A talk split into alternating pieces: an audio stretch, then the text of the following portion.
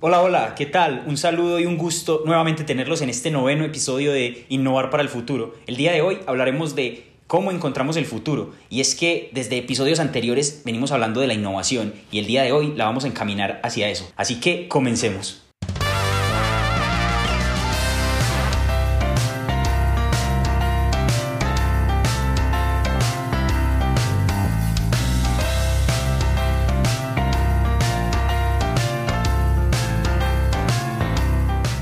El día de hoy, como de costumbre, nos acompaña el señor Víctor Melgarejo. ¿Qué tal, Vic? ¿Cómo estás?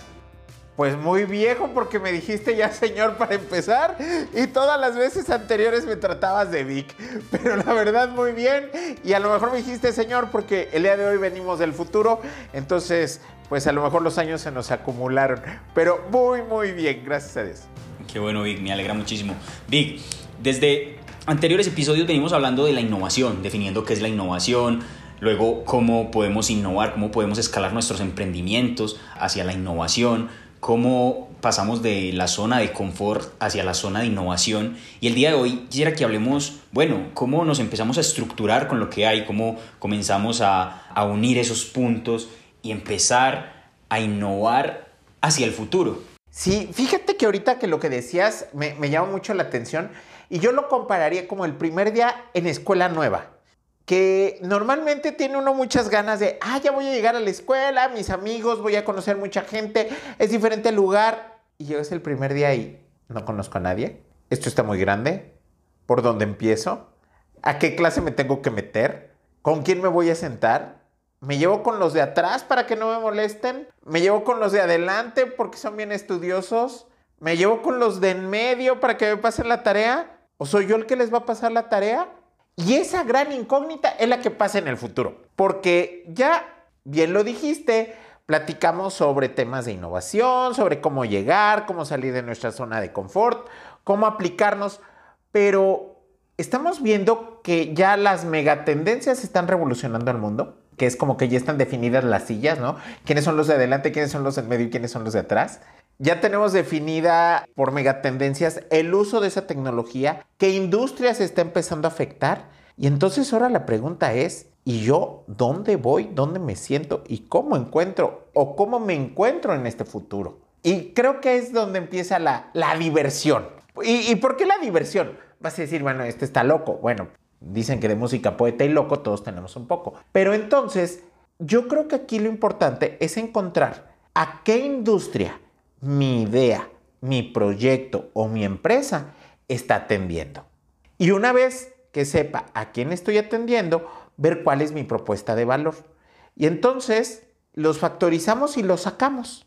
Y entonces vemos eso, con qué tecnología se puede adaptar y con todos los cambios mentales que le hicimos a nuestro modelo de negocio, cómo lo podemos complementar. Pero entonces ya no se vuelve un complemento, sino se vuelve un encuentro y hablamos de la famosa palabra que Peter Diamandis menciona en su libro The Future is Faster Than You Think, que es convergencia.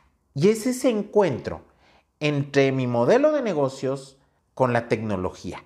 Pero él lo platica de la convergencia tecnológica, cómo confluyen en un mismo punto la tecnología y han hecho cambios en la industria. Y habla de que esto ha ocurrido siempre y habla, por ejemplo, de un ejemplo desde Ford hasta actualmente como los viajes espaciales turísticos es una convergencia de tecnologías. Entonces, debemos empezar a entender nosotros sobre qué carril nos tenemos que subir y qué tecnología nos va a apoyar. Y ojo, hemos dicho muchas veces, la tecnología es una herramienta, no es un fin. Entonces, que en este capítulo platiquemos mucho de tecnología no implica que sea el fin pero si es la herramienta o el carril o el medio sobre el cual nuestra empresa, nuestra idea o nuestro proyecto se tiene que subir. No sé tú qué opinas. Sí, creo que inevitablemente hablar sobre el futuro, eh, siempre nos hemos imaginado como la nave de los supersónicos y todo este tipo de, tecnologías que van avanzando, entonces, sin lugar a dudas, mencionarlo siempre nos lleva a, a un poco de creatividad de esa parte de, pensar más allá. Y bueno, yo la verdad quisiera que nos hablaras un poco más de la convergencia. Ahora que mencionabas a, Peter Diamandis, ¿cómo lo podríamos definir? ¿Cómo podríamos comenzar a, a, encontrar ese match desde, desde nuestros emprendimientos con la tecnología disponible y hacia las tendencias, que también era un tema que veníamos hablando, no a las modas? Creo que es importante ahí ese, esa aclaración. Fíjate que es, es, es, muy importante cómo tenemos que dirigir. Y aquí voy a, a poner la primera tarea, leer. Tenemos que leer un chorro. ¿Por qué? Porque tenemos que ubicarnos hacia dónde vamos. Acuérdense que como emprendedores o como microempresarios no contamos con todos los recursos como los puede llegar a tener Richard Branson, ¿no? De decir, ah, pues quiero ir al espacio, construyo mi nave espacial. O sea, también tenemos que ser realistas. O sea, una cosa es ser optimista, otra cosa es administrar bien los recursos y otra cosa es ser realista. O sea, a lo mejor no puedo tener una nave espacial, pero a lo mejor puedo lograr que me invite Richard Branson un día a, su, a sus viajes espaciales, ¿no? Entonces, hay que leer hay que enfocarnos y enfocarnos respecto a la propuesta de valor y nuestro modelo de negocio. Dirigirlo y que con esa tecnología que nosotros encontremos sea la carretera sobre la cual montemos nuestro producto. Y entonces ahí vamos a poder empezar a hacer ciertos sesgos sobre nuestro modelo de negocios. Y es, o cómo voy a actualizar mi canal de distribución, o cómo voy a mejorar mi relación con el cliente a partir de, no sé, se me ocurre un chatbot a través de un asistente digital, como pueden ser los de los celulares o el de Amazon, por ejemplo, que te va ayudando a integrar soluciones. Y además es tecnología que ya existe. A mí a veces me complica un poco cuando platico con emprendedores y ven la inteligencia artificial lejísimos, pero traen un iPhone de hace dos generaciones que ya trae un sistema Siri al cual le puedes preguntar. Trae su Android que trae integrado un asistente de Google que ya le puedes preguntar cosas. Tienes a lo mejor en tu casa un kit de Amazon con Alexa que le puedes preguntar muchas cosas y entonces ya tenemos ese tipo de tecnología o puedes encontrar algunas páginas donde ya hay ciertas rutinas de chatbot para hacer más eficiente tu página. Entonces estamos hablando ya de inteligencia artificial que va enfocada al entretenimiento. Por ejemplo, uno de los mayores éxitos que terminó de posicionar a Netflix como una plataforma de contenido fue la serie House of Cards, que ganó muchos premios y el actor, el protagonista era Kevin Spacey.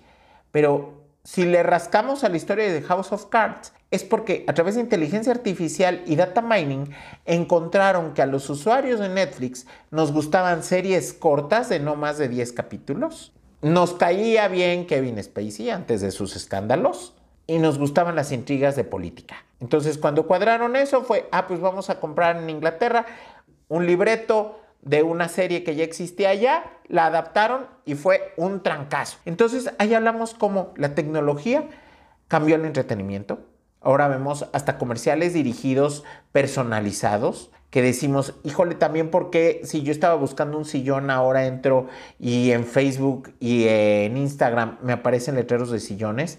Bueno, la tecnología está haciendo que esa integración ocurra. Entonces el advertising también está cambiando. Está cambiando las experiencias, están cambiando los medios de transporte.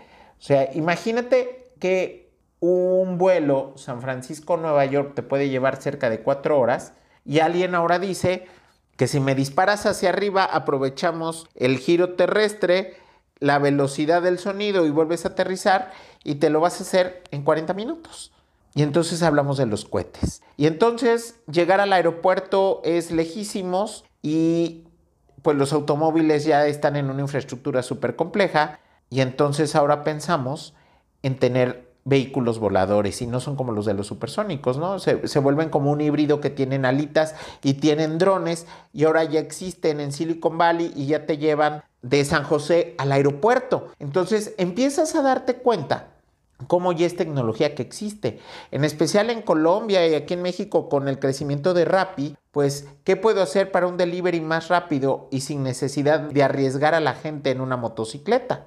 Pues meto unas hieleritas y que transporten el delivery y el, transporte del producto. Y entonces ya estamos cambiando también a la industria del retail a través de mecatrónica, de inteligencia artificial. Y ahí está Kiwi, que también es un emprendimiento colombiano que se están incubando en, Sky, eh, la incubadora de, de Berkeley, en San José, ¿no? Entonces ahí te empiezas a dar cuenta de cómo puede crecer un pequeño negocio montado en una tendencia y en una megatendencia, aprovechando precisamente esa tecnología y que ya existe y que está a nuestro alcance. Totalmente, Vic. Y ahora que lo mencionabas, la palabra híbrido y convergencia, creo que, que de eso se trata, es, es empezar a unir muchos puntos que comienzan a, a mejorar, a hacer el viaje de una manera más, digámoslo, mejor, de una manera más placentera, de una manera más práctica, y así todo va mejorando, y es empezar a unir todos esos puntos en, en pro de mi emprendimiento. Entonces creo que esa palabra convergencia es un imán y que tú no lo mencionas a través de la lectura, que dices, vamos a leer un chorro, un montón, como decimos acá en Colombia, y así tener ese imán que atrae esas, eh, digamos, eso que nos permita eh, escalar nuestro negocio e innovar hacia el futuro. Creo que el mundo constantemente se está innovando, esto pues, desde que mencionabas, desde Henry Ford hasta hoy en Tesla, y quién sabe qué venga años eh, siguientes. Y creo que es, que es muy, muy, muy valioso. La verdad me quedo con esa parte de, de, los híbridos, porque sí se necesita una capacidad de observación para capturar eso que, que me puede funcionar, desde donde yo puedo cambiar el contexto y las reglas del juego de lo que normalmente se hace o, o, se venía haciendo y yo lo puedo hacer diferente. Y seguimos hablando desde innovación, desde creatividad, desde una postura, desde estrategia. Entonces creo que, que sí es bien importante esto. Nos lo mencionas con, con mucho detalle, con lujo de detalle, con, con varios ejemplos. Y me gustaría que, que nos lo bajaras a tierra que nos bajaras ese avión de los supersónicos con los tres de oro en, bueno, cómo comienzo yo converger. Ya salí de mi zona de confort, estoy en mi zona de innovación, estoy emprendiendo, ahora cómo empiezo a unir esos puntos. Fíjate que yo creo que es el de oro. Y no quiero que la gente lo malinterprete, porque desafortunadamente a veces se malinterpreta. Hay que divertirse. En el momento en que logramos divertirnos y entender el mundo como en verdad es, el mundo se abre ante nuestros ojos. Entonces empezamos a encontrar oportunidades. Es importante que estemos preparados, que leamos, porque entonces sabemos hacia dónde dirigir nuestras actividades. Y entonces tenemos la dirección de las actividades, tenemos el proceso del entendimiento de esas necesidades, que, es el, el segundo paso, o sea, hay que ser bien observadores. Y la tercera, ser bien aventados. O sea, eh, ¿cuál es la diferencia entre mi proyecto y el de mi competidor? ¿Qué tan arriesgado soy yo para tomar decisiones? Y hay que aprovechar, lo he dicho muchas veces, que en Latinoamérica no somos muy tendientes hacia el riesgo. Entonces, eso nos da, la, gente que somos arriesgados tenemos un, un gap importante de maniobra porque los demás no lo van a hacer. Entonces, estos tres están bien divertidos, porque es diviértanse, observen y arriesguense. Yo, yo creo que con esos tres ya estamos del otro lado. Claro que sí, me parece, me gusta. Y para cerrar ya el capítulo de hoy, una lectura recomendada. ¿Qué, ¿Cuál nos traerías el día de hoy? Híjole, fíjate que a mí en lo personal me gusta muchísimo y creo que si hablamos de innovación y cómo la tenemos que aterrizar para tener un gran proyecto, mi libro de cabecera, Zero to de Peter Thiel.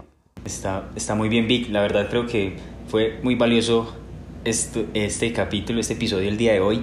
A todos nuestros escuchas un saludo muy grande para ellos. Recuerden también recomendarnos y dejarnos sus sugerencias. Nosotros las estaremos tomando, estaremos respondiendo hacia sus inquietudes puntuales y, y compartiendo información que consideren de valor. Yo soy Santiago Agudelo, fue un gusto tenerlos el día de hoy. Mis redes sociales, Santiago Agudelo 1 y mi LinkedIn, Santiago Agudelo Pérez. Mis redes, Víctor Melgarejo Surutusa en LinkedIn y arroba VicMMZ en Instagram. Muchas gracias por escucharnos, gracias Santi por estar aquí con nosotros y por compartir este podcast con todos nuestros escuchas. Y los esperamos en nuestro próximo capítulo, Innovar para el Futuro. Y gracias a todos los que hacen posible que esto ocurra. Muchas gracias.